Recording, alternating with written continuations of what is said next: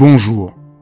Dans ces podcasts, j'invite des penseurs, des praticiens, des artistes, des femmes et des hommes dont le travail m'inspire, que j'aime et qui m'aident à vivre.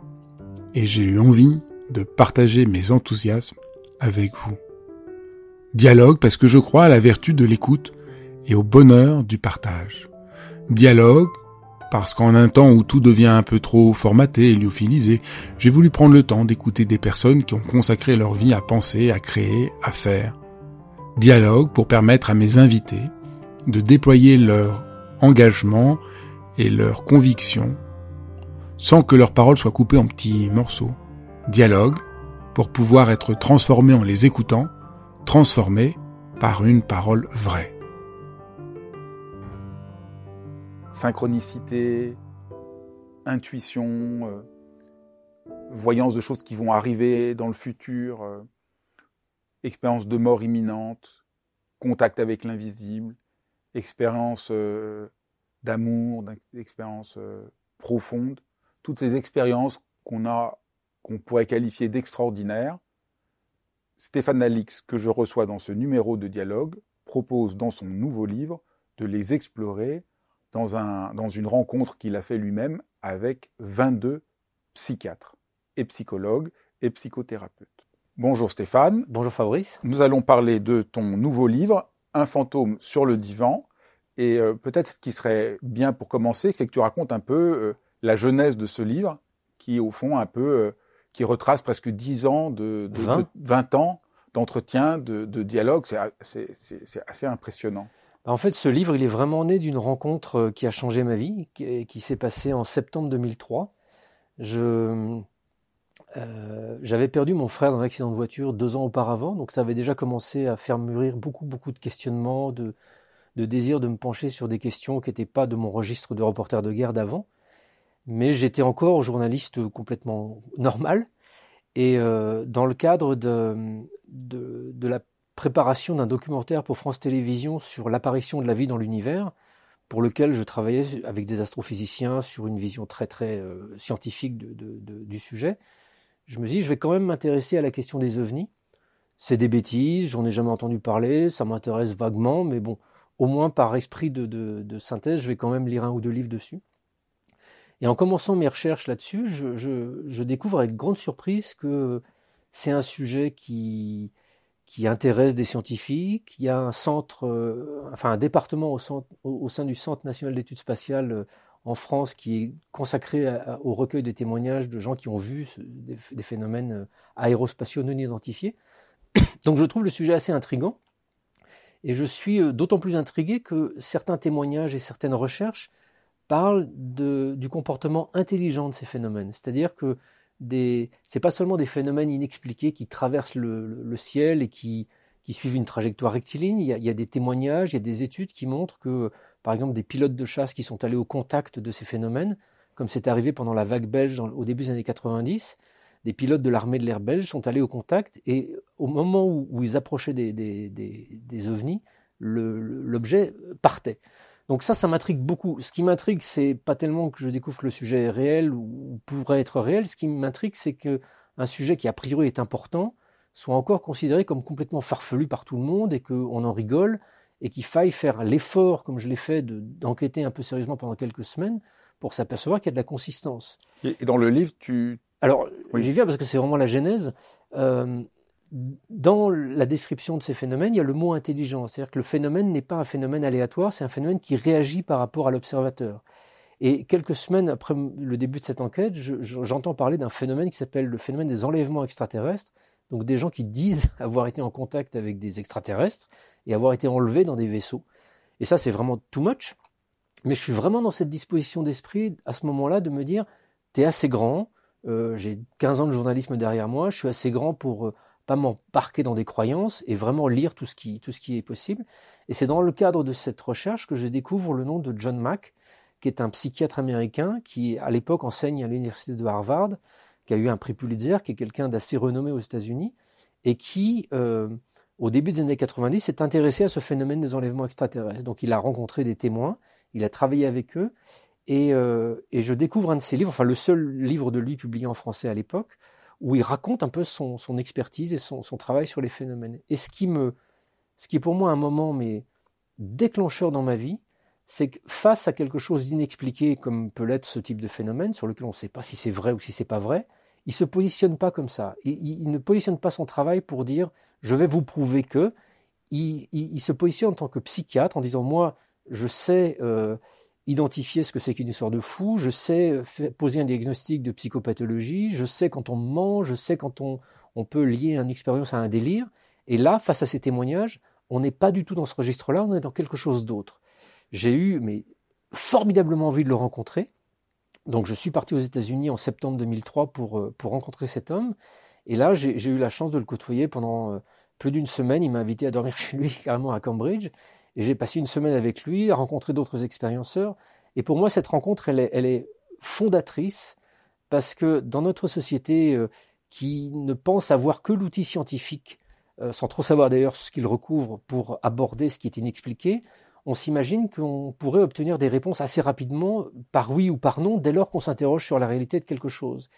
Sauf que face à euh, les phénomènes de la conscience, face à, tous ces phénomènes qu'on n'explique pas dans notre monde et qu'on classe comme ça sous le tapis en disant c'est du paranormal, c'est du surnaturel, l'espace que propose le psychiatre ou le psychologue ou le psychothérapeute, quand il fait un vrai travail d'écoute, sans a priori, permet non pas de prouver, mais permet d'écouter, d'écouter longuement, de, de diagnostiquer à la fin qu'effectivement, il n'y a rien de psychopathologique dans le discours de quelqu'un qui dit entendre des voix ou qui dit voir quelque chose, ou au contraire d'identifier effectivement une source psychopathologique.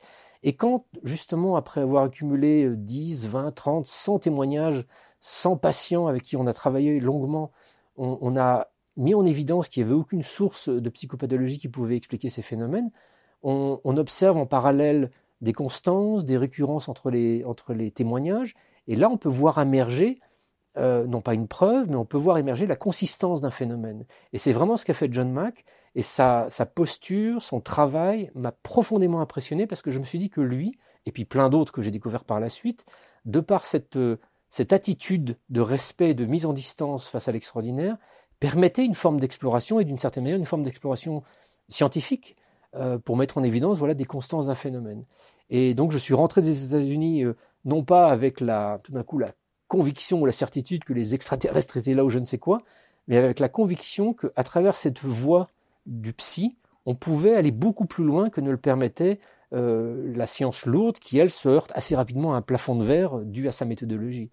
Et, et c'est ce qui m'a inspiré quelques années plus tard à créer l'INRES, l'Institut de recherche sur les expériences extraordinaires, pour rassembler tous les petits John Mack de France, c'est-à-dire tous les psys, psychologues, psychothérapeutes, psychanalystes, psychiatres, qui, confrontés une fois, dix fois, plein de fois dans leur existence à cet extraordinaire qui peut se présenter sous plein de formes, euh, se sont dit il y a autre chose que rien en fait là-dedans. Il y a autre chose que juste des délires ou de, l'imaginaire. Il y a quelque chose de bizarre, il y a quelque chose d'étrange, d'inconnu qui mérite quand même qu'on y prête un peu plus d'attention. Et, euh, donc le, livre, en fait, ce livre-là, il rassemble.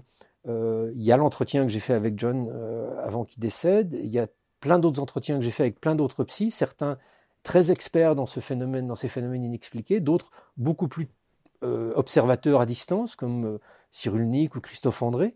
Mais ce que j'ai constaté par la suite, et depuis toutes ces années, depuis presque 20 ans maintenant, c'est que cet extraordinaire, il est complètement présent dans notre existence, dans le monde, autour de nous, personne n'y prête attention, sauf à des moments où ça devient compliqué à gérer, auquel cas on va voir un psy parce qu'on a euh, une difficulté à vivre ou à intégrer par exemple une expérience de mort imminente qu'on a vécue. On va voir un psy parce qu'on a vécu un deuil et on a besoin d'être accompagné dans ce processus. Mais il s'est passé peut-être deux, trois petites choses vraiment étonnantes et inexpliquées pendant ce processus de deuil. Et, et ça sort dans le cadre de cette consultation de psy. Le psy ne sait pas quoi en faire, mais voilà, il entend ça. Et en fait, pour moi, les psys, le, travail que je fais depuis 20 ans me le montre, toutes les professions de santé mentale sont les premiers observateurs de, cet extraordinaire dans notre existence, qui touche peut-être au spirituel, qui touche peut-être à une dimension plus vaste de notre réalité. Et ce sont les, sentinelles face à, cet extraordinaire. J'ai voulu leur donner la parole dans, ce livre pour montrer qu'il euh, y a des outils qui permettent de travailler sur ce bizarre. Il y a, on, ne perd pas pied quand on accorde de l'attention à cet extraordinaire. On ne, on ne valide pas le délire d'impatience si on l'écoute. Euh, il y a des outils qui permettent d'accueillir et avec bienveillance. Et, je trouve que c'est particulièrement nécessaire dans notre société qui, a tendance à tout rejeter en bloc euh, de, de, ce qui sort de l'ordinaire. Donc, un, des aspects que tu viens de décrire de la singularité du livre, c'est de prendre tous les phénomènes un peu extraordinaires. Peut-être on pourrait peut-être rapidement décrire tous ces phénomènes extraordinaires, de les prendre à partir de l'expérience d'un psychiatre qui, comme tu l'as dit, n'est pas là pour juger d'abord, mais pour écouter et voir si c'est bénéfique ou pas aux patients. C'est ça, au fond, qui est peut-être l'intérêt, c'est que tout psychiatre, qu'il soit familier ou pas, et c'est ça l'intérêt du comme tu l'as dit, il y a des gens qui sont pas, euh, qui sont pas familiers, mais ils sont, par leur métier, euh, ils vont être amenés à voir si c'est bénéfique pour la personne ou pas, et voir que des fois, des phénomènes extraordinaires peuvent être bénéfiques pour la personne. C'est un peu ça, le, disons, le changement de paradigme. Parce que nous, on est tous dit, est-ce que c'est vrai ou pas? Et la question que disent les psychiatres, bah, peut-être la question première, c'est est-ce que ça va aider la personne ou est-ce que ça ne l'aide pas? Et on n'est pas là, nous, pour dire si c'est vrai ou pas. On est là pour voir euh, si c'est bénéfique ou si, au contraire, ça la coupe des autres, ça la coupe de ses relations, au contraire, ça l'aide à surmonter son deuil. C'est un peu ça, non? C'est exactement ça. C'est-à-dire que moi, les, premiers entretiens, quand je suis allé voir euh, Cyrulnik, Christophe André, euh, euh, tous, ces, grands noms de la, de la psy en France, j'avais une question très journalistique et très basique. Est-ce que vous avez déjà été confronté à de l'extraordinaire? Oui. Et alors, qu'est-ce que vous en avez appris? Est-ce que pour vous, ce sont des expériences réelles? Comment vous dissociez le réel de l'imaginaire? Et tous m'ont répondu, mais ce n'est pas une question qu'on se pose. Moi, j'essaie, exactement ce que tu viens de dire, j'essaie d'identifier si chez mon patient il y a de la souffrance ou il n'y en a pas. Quelle que soit l'expérience qu'il me raconte, que ce soit extraordinaire ou que ce soit ordinaire, est-ce qu'il souffre ou est-ce qu'il souffre pas? S'il souffre, il faut que je réponde à cette souffrance. S'il souffre pas, pourquoi est-ce qu'il me parle de ça? Comment je peux éventuellement l'aider? Ensuite, euh, euh, c'est vrai que quand on est confronté à, des choses qui sortent vraiment de l'ordinaire, il est peut-être nécessaire, et c'est aussi l'utilité de ce livre, je pense, de connaître les outils cliniques qui ont été développés par des gens qui ont acquis plus d'expérience dans l'accompagnement de ce type de, phénomène, comme les expériences de mort imminente, par exemple.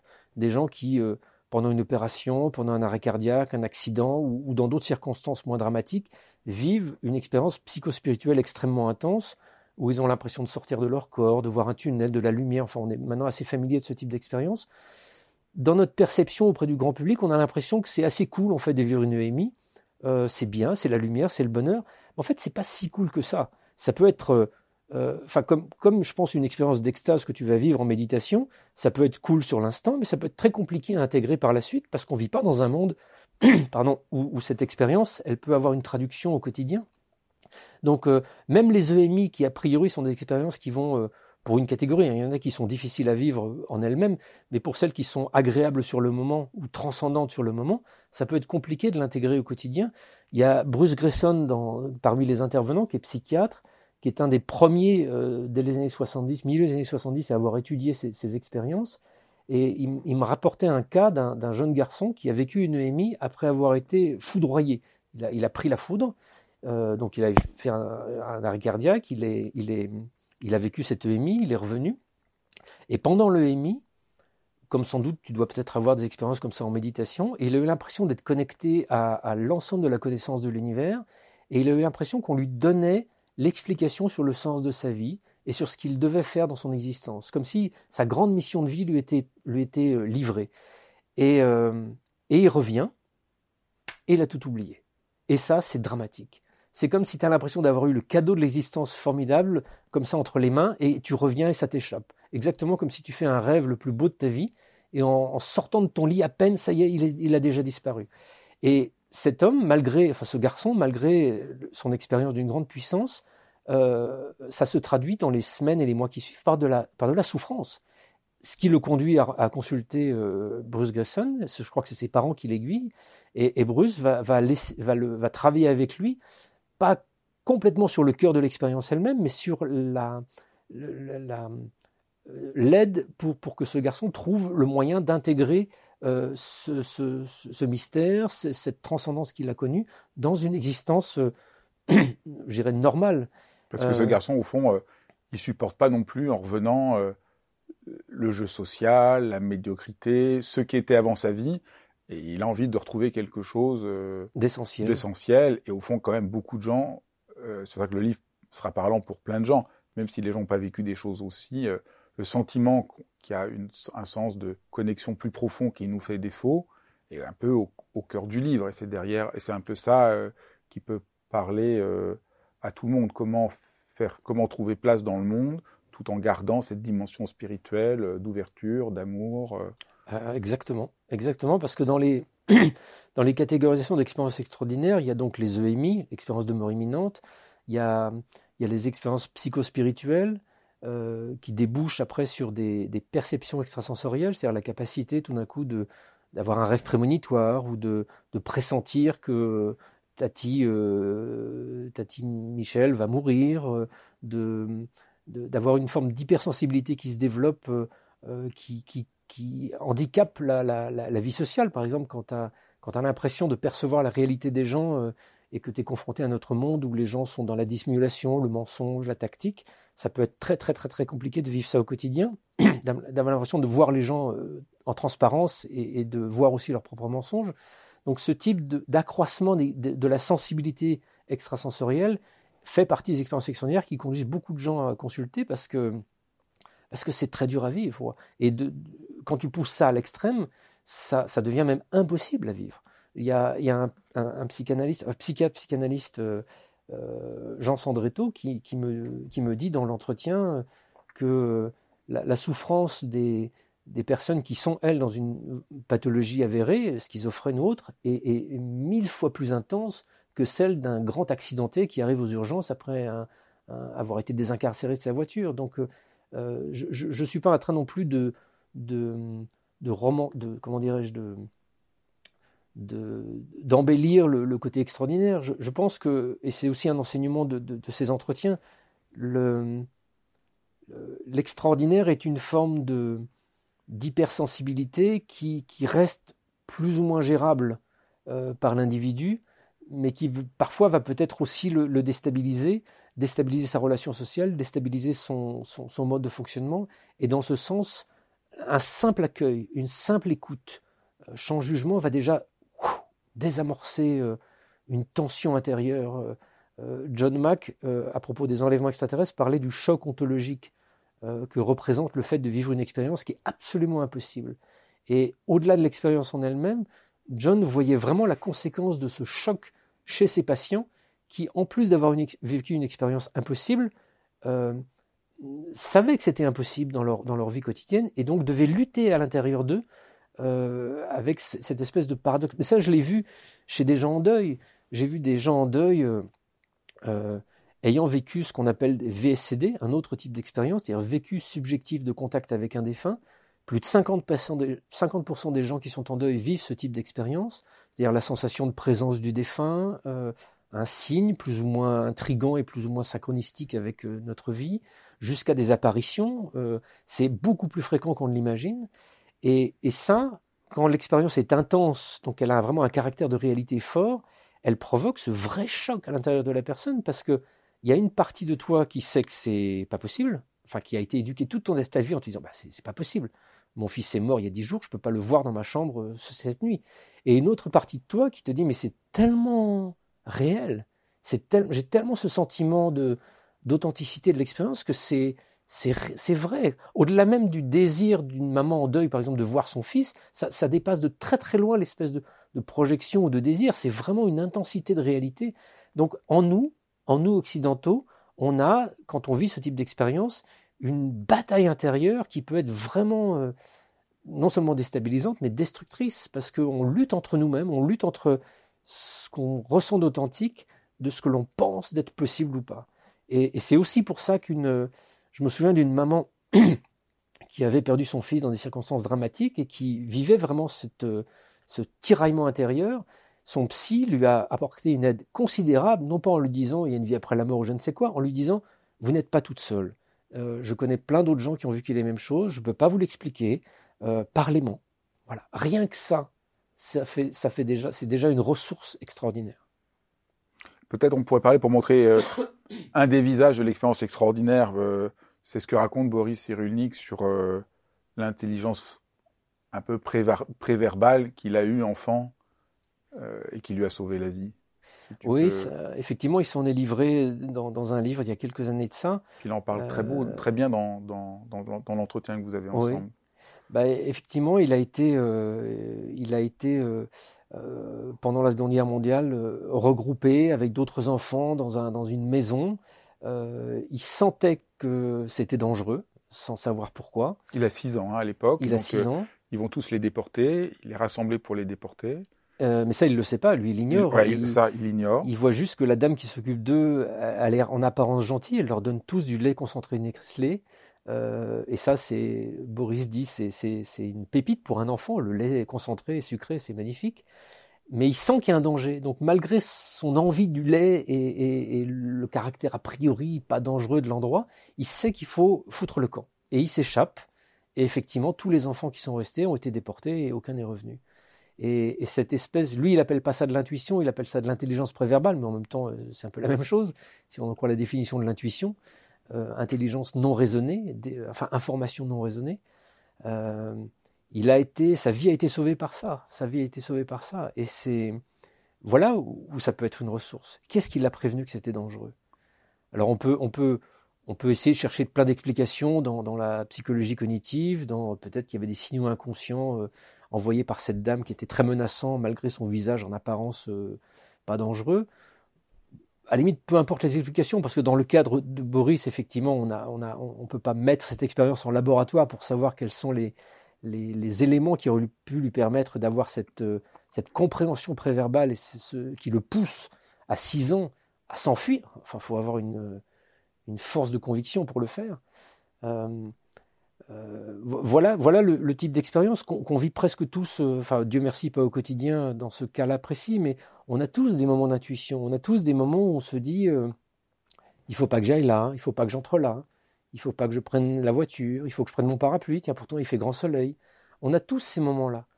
Et, on passe notre existence à le, taire. Donc il y a, toutes ces expériences extraordinaires qui sont constatées par les, par les psys, parce que les gens ont besoin d'aller en parler un moment, mais il y a toutes celles qui, n'ont même pas besoin d'être exprimées et que l'on vit au quotidien.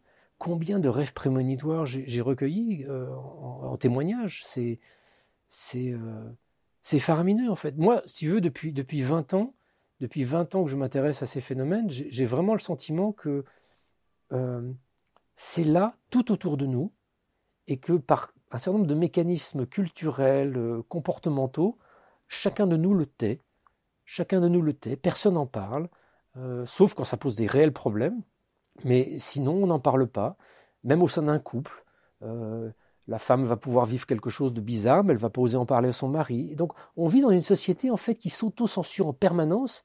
Et c'est d'ailleurs aussi un peu pour moi l'objet final de ce livre, c'est de, dire il serait peut-être temps de, l'afficher, que pas forcément qu'on comprend quelque chose ou qu'on y connaît quelque chose, mais d'afficher que ça nous intéresse, d'afficher qu'on est ouvert. C'est d'ailleurs pour ça qu'à la fin du livre, je, propose à tout le monde d'afficher sur ses réseaux euh, le hashtag J'accueille l'extraordinaire, plus spécifiquement pour les psys parce que je pense qu'il y a énormément de psys que ça intéresse, qui se sentent pas forcément experts, mais peu importe, au moins que ça intéresse. Et il y a énormément de patients qui, dans des moments de détresse, auraient besoin de savoir que leurs psy vont pouvoir parler d'un truc bizarre pendant un deuil ou d'autre chose. Donc si chaque psy que ça intéresse met sur son profil professionnel le hashtag J'accueille l'extraordinaire, comme il indique qu'il a été formé à telle ou telle ou telle pratique, ça pourra au moins permettre aux patients euh, qui sont dans le besoin de se dire ah bah tiens ce psy là il accueille l'extraordinaire donc je vais y aller parce que j'ai envie de lui dire deux trois trucs étranges. Il y a combien de, combien d'entretiens dans le livre? Il y en a 21. Donc euh, dans les 21 entretiens donc on a une partie qui témoigne de la manière dont ils écoutent et, et, voir comment ça peut aider le patient. Il y a une partie qui euh, à la manière dont ça remet en question une certaine vision un peu matérialiste de la réalité et du soin. Ce qui est intéressant, c'est que certains montrent qu'aujourd'hui, il y a une tendance euh, euh, d'avoir un rapport très matérialiste aux maladies, euh, aux maladies psychiques, avec une maladie, donc un symptôme et un médicament, et il y a quelque chose de la subjectivité de la personne qui n'est pas entendue. Donc c'est intéressant de voir que, comment ça s'articule et que l'écoute de l'extraordinaire, c'est aussi l'écoute de la subjectivité de, de, l'individu. Moi, j'ai vraiment voulu présenter dans ces entretiens la, grande variété de la, de la relation à l'extraordinaire. Donc effectivement, il y a, il y a certains psys, euh, comme Philippe Grimbert par exemple, qui lui, dans sa vie personnelle, il est psychanalyste. Euh, il, a, euh, son histoire est racontée dans un film avec Patrick Bruel et Cécile de France, je crois, qui s'appelle Un secret. il, a, il a été conçu après la guerre et, et, il avait un demi-frère qui a été déporté avec sa maman, chose qu'il ignorait. Et la chose curieuse, c'est que toute son enfance, il a vécu avec un ami imaginaire qui portait le même nom que son demi-frère, sans qu'on lui ait jamais dit, et même sans que l'existence de ce demi-frère et de cette première femme de son papa euh, ait été mentionnée dans la famille. Alors, on pourra objectiver, lui-même le dit, peut-être qu'effectivement, un jour, j'ai surpris sans me rendre compte une conversation. Mais le fait est qu'il y avait ce secret de famille dont il était porteur. Et en tant que psychanalyste, il, a vraiment été attentif à ces mécanismes-là. Et euh, euh, voilà, donc il y a des gens comme, comme Philippe Grimbert, comme Christophe André, qui, lui, en méditation, a, a, à plusieurs reprises vécu des, expériences lui-même de, de, dissolution de l'ego un peu incompréhensibles selon les, schémas de notre société matérialiste. Euh, ou comme voilà euh, comment Boris Cyrulnik. Et puis comme tu le dis, il y en a d'autres qui ont eu le désir d'explorer un peu plus profondément ces expériences-là. Je pense à Toby Nathan, oui, euh, moi je voulais par exemple parler de, ce que dit euh, Édouard Collot. L'homme appréhendé comme une machine fait disparaître l'être subjectif. La réponse est la chimie, sans prise de considération de la subjectivité et de la relativité de la normalité. Mmh. Et je trouve que c'est intéressant, la dimension presque sociale de ton livre, de, par rapport à, au fond, refuser l'extraordinaire, refuser de remettre en question les choses. Il y a une certaine vision qui a l'air scientifique et qui est au fond extrêmement normative, Mmh. et qui débouche sur euh, la disparition de la psychiatrie, de la psychologie pour une sorte de chimiatrie. Et, euh, et, je trouve que c'est quand même un des axes euh, du livre ou cette remarque de Charles Tart qui dit quelque chose en nous est spirituel, mais nous vivons dans un monde où le matérialisme est la philosophie dominante, dans la science, dans le commerce, dans bien des domaines, et son message est le suivant la spiritualité est une absurdité, ce n'est qu'un amas de superstitions, pathologique. L'esprit n'est rien de plus qu'un cerveau. Mmh. Mais dans ce monde matérialiste, il y a certains domaines euh, qui, qui, est tellement en confrontation directe avec l'immatériel et la dimension spirituelle, appelons-la comme ça, que euh, on y trouve plus de personnes, à mon sens, qui euh, vont faire la démarche de se jeter dedans. les physiciens, c'est vraiment des, gens qui sont au contact direct de la, l'inconnaissabilité de la réalité ultime des choses. Donc, euh, tu en as plein qui s'en fichent, mais t'en as quelques-uns qui se disent, mais waouh, c'est quand même vertigineux. Puis la question de la, question euh, derrière matérialiste, c'est la question de la réduction aussi. Enfin, si on, élargit, c'est la question que la nature, c'est un, c'est mort, c'est pas vivant, que mm. les animaux sont des, euh, sont, sont pas vraiment vivants, qui explique, voilà, comment on traite les animaux aujourd'hui, comment on traite la nature. Donc, on, on voit bien aussi euh, à tous les niveaux la limite de ce point de vue euh, matérialiste, mécanique, parce qu'en termes matérialistes, il faut vraiment préciser, c'est mécanique, c'est de tout ramener à des, procédés, à des procédés physico-chimiques, et donc euh, c'est la négation au fond de la singularité, de la subjectivité humaine, mais aussi de la nature, mais aussi des animaux, mais aussi... Exactement, quand, quand, a priori l'être humain est une machine, effectivement on la répare, on, on, lui donne des substances ou on change des pièces pour, pour qu'il fonctionne mieux, et c'est là où justement je, ne suis pas angélique, je suis pas en train de dire que tous les psys sont géniaux hein, ou que tous les psys sont nuls, mais euh, j'ai trouvé parmi les psys, et je, parle de, vraiment de centaines de personnes que j'ai pu être amené à côtoyer depuis 20 ans, j'ai trouvé des gens qui avaient les outils pour s'ouvrir. Ils ont la confrontation au réel qui leur permet de s'ouvrir. J'ai rencontré un nombre incalculable de psys travaillant dans une unité de, psychiatrie lourde, hein, avec des, des, gens très très très en souffrance. Euh, je me souviens d'un psy qui me dit chaque lundi matin quand je revenais à l'hôpital, euh, j'avais un patient schizophrène qui me disait exactement ce que j'avais fait tout le week-end avec ma femme. Comme s'il avait été une petite mouche qui me volait au-dessus. Et me dit, et des, gens atteints de schizophrénie lourde qui manifestement semblent développer des, capacités de perception extrasensorielle, c'est vraiment quelque chose d'extrêmement commun. Donc, euh, qu'est-ce que tu fais avec ça en tant que psy? Tu te dis, bon, je m'en fous, effectivement, il y en a plein qui s'en foutent. Ça, je trouve ça aberrant. Enfin, pour l'être humain que je suis, je trouve ça incompréhensible. Mais tu en as plein qui se disent, c'est curieux quand même, c'est bizarre. Et moi, je suis enthousiasmé du nombre de psys que j'ai rencontrés qui se sont dit, c'est bizarre, c'est curieux, j'aimerais bien aller un peu plus loin. Et dans cette démarche d'ouverture, voilà, il y a, des gens dans le livre comme euh, Stanislav Grof, Toby Nathan, Charles Tart, qui eux sont allés plus loin depuis des décennies et ont accumulé une masse de connaissances, d'expériences qui leur donne une, une expertise justement pour parler de, de cet extraordinaire, de cette euh, reliance avec notre part spirituelle. Euh, et il l'assume et il l'expose et c'est, euh, c'est, vertigineux ce qu'il partage. Et alors là, ce que je trouve intéressant dans, dans ce troisième cas de figure, disons, dans ma classification, disons, euh, c'est que pour eux, s'ouvrir à, à, toute cette dimension, ça redéfinit le sens de ce que c'est une thérapie, et que je trouve que ce que dit Groff, Groff euh, est très éclairant. Il dit il y a deux approches de la psychiatrie. Une manière qu'il appelle covering, c'est le contrôle des symptômes qu'on confond avec la guérison, et l'autre c'est ce qu'il appelle uncovering, aller au cœur des choses. Nombre de psychiatres pensent qu'il faut empêcher la manifestation des symptômes. Ma, philosophie consiste à travailler avec ces symptômes. Il s'agit d'aller au plus profond pour s'en libérer. Et ça, on peut dire que c'est un peu le point commun aussi avec Toby Nathan et tous ceux qui vont essayer de travailler, au fond, au fond un, des fils du livre, c'est comment on peut travailler avec nos difficultés en les rencontrant pour les transformer. Et que s'ouvrir à l'extraordinaire, c'est avoir moins peur, euh, disons, pour parler comme Jung, de l'ombre ou, de ce qui nous échappe. Et c'est aussi, voilà, je pense que ça, c'est, je sais pas si, si tu es d'accord avec mon, analyse, mais c'est une, des leçons qu'on tire du livre. Pour moi, c'est une évidence. Je, suis complètement d'accord avec toi. Et c'est vrai que euh, je crois que ma femme, Natacha Calestrimé, l'a même dit euh, face à toi euh, également. Je pense que notre, au-delà de la psychiatrie, même notre médecine s'intéresse, pour une part, la, la médecine matérialiste s'intéresse aux symptômes et à éteindre le signal d'alerte.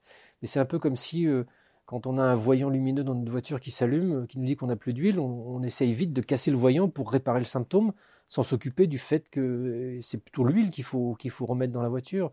Et, euh, et c'est, je pense, ce que veut dire euh, Stan, Stan Groff dans, dans, cet exemple-là. Si, si on ne s'occupe que des symptômes, ben, ils vont revenir à un autre endroit. Ça va repartir, ça va ressortir.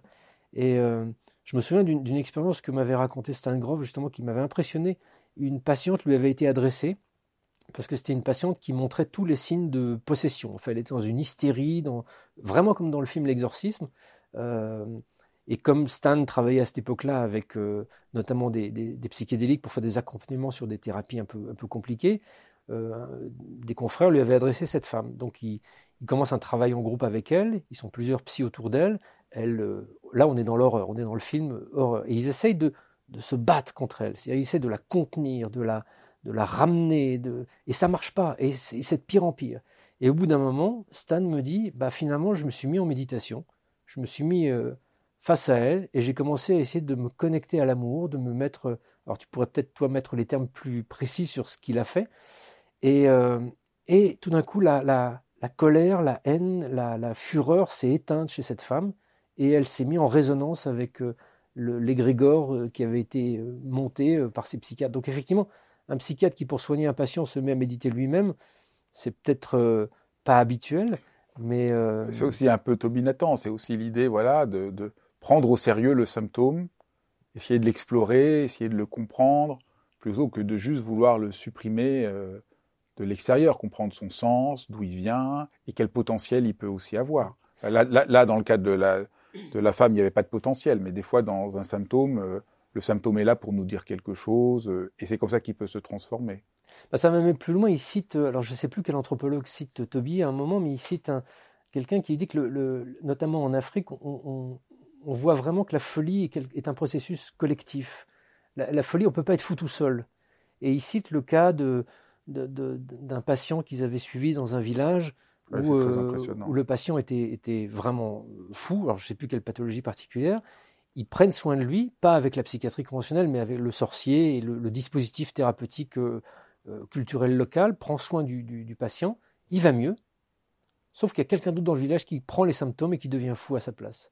C'est comme si le, la transmission du symptôme était carrément évidente. On a fait disparaître chez quelqu'un, mais il disparaît pas, il est là, il, est encore quelque part. Et c'est un peu ce qui se passe dans nos maladies ou dans nos pathologies. Quand on essaye de, d'écraser ce symptôme qui se manifeste, il ressort. Moi, j'ai eu l'occasion de, je pense devant toi, de, parler à l'occasion de, de, mon livre Nos âmes oubliées, de la pathologie euh, auto-immune que j'ai développée il y a une dizaine d'années, suite aux, abus que j'ai vécus dans mon enfance. J'ignorais la liaison entre les deux. Euh, le symptôme qui était mon problème inflammatoire euh, récurrent, il a disparu. Il a disparu depuis, depuis deux ans maintenant, à partir du moment où j'ai compris ce qui lui avait donné vie. Et d'une manière un petit peu réductrice, je me dis que mon, corps hurlait euh, quelque chose, et, à force de l'hurler, c'est devenu physique. Et, quand j'ai enfin entendu le hurlement et compris sa source, bah, il n'a plus besoin de, hurler, c'est fini. Je ne veux pas réduire toutes les maladies à, une espèce de magie comme ça, mais il y a évidemment un, sens profond euh, aux pathologies, qu'elles soient psychiques ou physiques, que l'on développe. Il y a une origine et quand elle est installée dans le physique, il faut absolument suivre le, processus euh, physique pour attaquer la, problématique. Mais si on le fait sans s'intéresser aussi à la chose sous-jacente au fond de nous, euh, on, prend le risque de ne pas s'en débarrasser ou de voir réapparaître le symptôme à un moment ou à un autre. Et le, dernier point que, j'ai relevé, c'est l'expérience, disons, que souvent les chocs avec l'extraordinaire débouchent sur une expérience euh, disons, d'amour profonde. Au fond, c'est souvent ça qui a lieu. Et je voulais euh, euh, finir sur, la lecture d'un des éléments de dialogue que tu as avec Guylaine Bourgogne. J'ai perçu, donc elle fait une expérience très forte et qui la surprend, et, et voilà ce qu'elle écrit. J'ai perçu que le seul obstacle à notre bonheur est cette saisie constante que nous opérons pour nous réapproprier nos sensations, nos pensées et nos émotions, comme si cela c'était nous. Il m'a été montré que connaissance et amour ne font qu'un. Je perçois, je vois, je comprends de tout mon être que tout ce que nous cherchons en termes de vie, de libération, d'amour existe vraiment. La vie n'a pas de limite, elle ne s'arrête pas. Et là, je trouve que c'est, euh, au fond, beaucoup de, fois, il y a un aperçu, il y a un aperçu dans beaucoup d'expériences extraordinaires, disons, de cette vérité. Euh, euh, les gens sentent une expérience d'amour ou de lien ou de quelque chose de plus grand qu'eux qui transforment au fond euh, leur existence. Et au fond, ton livre, c'est d'essayer d'apprendre à se relier à ça, à faire la paix avec ça. Et comme tu le soulignes, souvent cette expérience d'amour très profonde, elle est, elle panique, on la comprend pas, on la voit mmh. pas, et on manque une chance d'une forme de, transformation. Euh. et souvent, ces expériences, elles sont plus, plus, plus simples qu'on ne peut le, qu'on ne peut le croire. Là, c'est un peu, un peu grand, mais souvent, on a tous vécu de ces moments profonds d'amour, d'ouverture, de quelque chose qui nous est donné. Et, au fond, c'est de retrouver ça qui est peut-être euh, le, ce, qui, ce qui meut tous ces gens, tous ces psychiatres à écouter et tous ces, patients à leur parler de, de, de, cet appel mmh. qu'ils ont. Pour moi, c'est vraiment évident. Je pense que ce que l'on appelle l'extraordinaire, je vais être un peu réducteur, mais je pense que c'est c'est l'éclat d'une réalité plus vaste qu'on oublie et qu'on ne connaît pas et auquel on n'accède jamais. Donc ces éclats, parfois, ils sont douloureux, parfois ils font très très peur, mais cette peur, cette douleur, cette confusion, elle ne naît pas du phénomène lui-même, elle naît de notre aveuglement, elle naît de notre emprisonnement dans notre, euh, dans notre costume de chair et d'os. Euh, la peur qui peut accompagner un certain nombre de ces phénomènes, elle se, elle se dissout très très vite. Et Guylaine Bourgogne, pour en revenir à elle, c'est une psychanalyste qui est assez extraordinaire par son parcours. C'était une jeune femme qui, adolescente, a commencé à avoir des perceptions extrasensorielles très intenses, très fortes. Ça l'a amenée à vouloir devenir voyante. Enfin, pas, tant qu'elle voulait devenir voyante, mais elle a été amenée par les, circonstances à, conseiller, à aider des gens. Mais en même temps, elle s'est dit, mais comment je peux prendre moi la responsabilité de dire des trucs?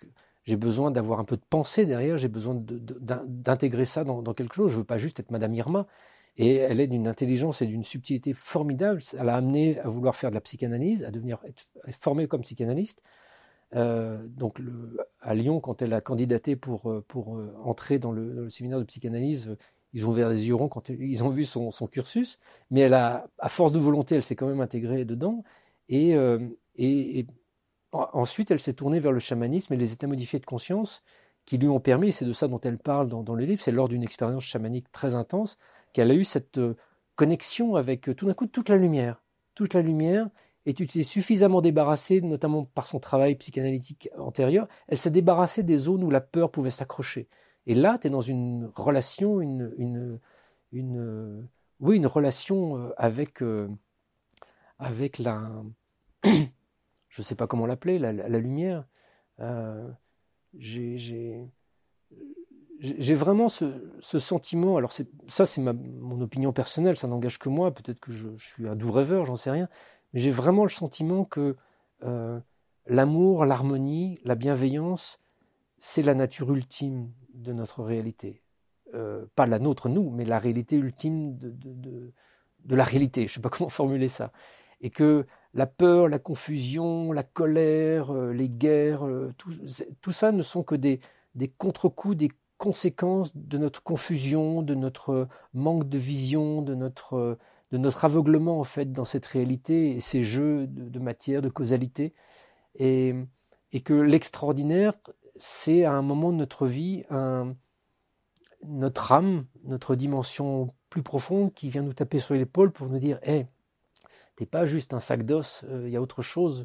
Et, les expériences mort imminentes, souvent, elles, elles s'inscrivent dans des parcours de vie presque comme des moments d'une expérience intense psychospirituelle qui recadre, qui recadre euh, l'existence. Pas une baguette magique. Euh, tu vis une expérience de mort imminente et tout d'un coup, tu es parti sur le chemin de Bouddha. C'est à un moment où tu dis, hé, oublie pas la lumière. Donc tu peux passer à côté, tu peux dire, bon, la lumière, je m'en fous, je continue, j'ai un bon boulot. Mais tu peux aussi te dire, bon, ok, effectivement, je vais. C'est un peu ce qu'a constitué pour moi la, mort de mon frère d'une certaine manière. J'ai, je vis une adolescence avec plein de questionnements existentiels, j'ai des aspirations énormes, je veux mettre du sang sur ce monde, mais bon, il faut aussi que je fasse ma vie, donc je rentre dans la vie active, en plus je veux devenir reporter, donc euh, ça me demande une application totale, donc dans ces années, bah, finalement j'oublie euh, mes intérêts pour euh, tout ce qui est spirituel, et puis en plus la confrontation avec la guerre, avec le monde me fait dire que toutes mes aspirations spirituelles, c'est vraiment un luxe de bourgeois préservé des difficultés du monde. Et puis, paf, à 33 ans, mon frère en a 30, il meurt, et la mort revient dans ma vie euh, comme, un, euh, comme un rappel d'une certaine manière. C'est l'effet que ça va avoir sur moi. Mon frère n'est pas mort pour une raison ou une autre, il n'y a pas un dessin divin, j'en sais rien, mais l'effet que ça a eu sur moi, c'est de me rappeler que finalement, bah, on n'est pas juste cette dépouille euh, dont la vie a, été euh, extraite. Euh, on est autre chose. il faut que je retrouve l'accès. Et maintenant, je, ne dois faire que ça. Je ne dois faire que ça. Donc, je pense que ces expériences, elles s'inscrivent aussi dans, dans, enfin, elles s'inscrivent. Elles, ont cette peut-être cette signification et elles peuvent être utilisées comme ça. Et c'est pour ça qu'effectivement des, gens comme Stan Groff ou, ou, plein d'autres dans, dans, la psychothérapie transpersonnelle et plein d'autres écoles euh, intègrent cet extraordinaire, intègrent la dimension spirituelle dans des processus thérapeutiques parce que ça peut constituer des ressources formidables. Euh, il y a un livre que tu connais peut-être de John Wellwood qui s'appelle Pour une psychologie de l'éveil que je trouve extraordinaire, euh, où il explique, étant psychologue et étant aussi méditant, il explique qu'en substance, vous pouvez méditer toute votre vie, mais si vous vous occupez pas de faire un peu de psychothérapie pour nettoyer votre intérieur, euh, après 30 ans de méditation, vous vivez un petit drame, tout va s'écrouler. Et à l'inverse, vous pouvez euh, euh, aussi prendre soin de vous, suivre toutes les psychothérapies que vous voulez et faire vraiment une psychanalyse très très longue. Si vous oubliez cette reconnexion avec votre dimension spirituelle, à un moment va y avoir aussi quelque chose qui va buter. Il faut essayer de marier les deux. Nous sommes des êtres névrosés, mais qui recouvrons une âme et un être spirituel. Donc il faut, je pense, dans notre existence, tenir compte de ces deux composantes qui nous constituent. Ne pas privilégier l'une pour l'autre, ne pas essayer d'être un ange, mais ne pas non plus essayer d'être absolument parfait. Et ça, il faut cesser d'être parfait, je crois. Tu... C'est clair. Puis je, suis content que tu parles de ça, parce que c'est vraiment... John Wellwood, c'est la même formation de méditation que moi. C'est l'idée que méditer, ça ne devrait pas être euh, vivre des expériences euh, abstraite, mais se confronter à notre existence, que ce soit l'occasion de traverser nos difficultés et de les transformer. Donc c'est vraiment euh, un rapport à la méditation qui est moins connu aujourd'hui, puisqu'aujourd'hui méditer pour les gens c'est surtout se calmer, et lui il essaie de défendre au contraire, euh, et je me situe tout à fait dans cette lignée d'une méditation qui nous permet au contraire à la fois de garder le rapport à l'amour le plus ultime, mais de nous aider concrètement dans toutes les difficultés de notre vie pour les, les regarder avec, euh, avec douceur, courage et, voilà, pour les transformer. Eh ben, merci beaucoup, merci pour, euh, et pour ce parcours qui, j'espère, donnera euh, beaucoup d'allant à tout le monde. Merci. à toi. Et si je peux juste hmm? réinsister sur J'accueille l'extraordinaire, je, j'invite vraiment tous ceux qui nous écoutent, qu'ils soient psy ou pas psy du tout, à, à, l'indiquer. J'ai le souvenir d'une personne que j'ai rencontrée qui avait perdu son, un enfant et qui, euh, en allant voir son psy, a voulu partager une expérience un peu étrange qu'il avait vécue. Il n'était pas en demande de croyance, il n'était rien en demande, juste l'envie de partager un peu cette expérience. Et le psychiatre lui a juste dit, ignorant complètement ces phénomènes, lui a dit bon, écoutez, si ça vous fait du bien. Et, ça, ça a été, compliqué un petit peu le processus de deuil, alors que ça aurait pu l'aider.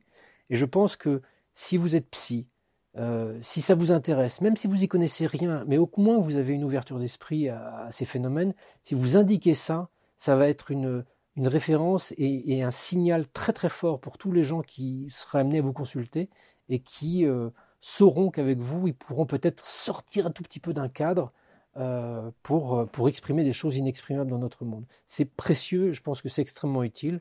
Et voilà, juste hashtag j'accueille l'extraordinaire, ça fera du bien. Merci d'avoir écouté cet épisode de dialogue. Si vous voulez ne pas manquer les autres, n'hésitez pas à vous abonner. Et puis, euh, je suis toujours heureux de lire vos commentaires. N'hésitez pas à liker, partager euh, tous ces épisodes et de faire connaître euh, ce travail. À très bientôt.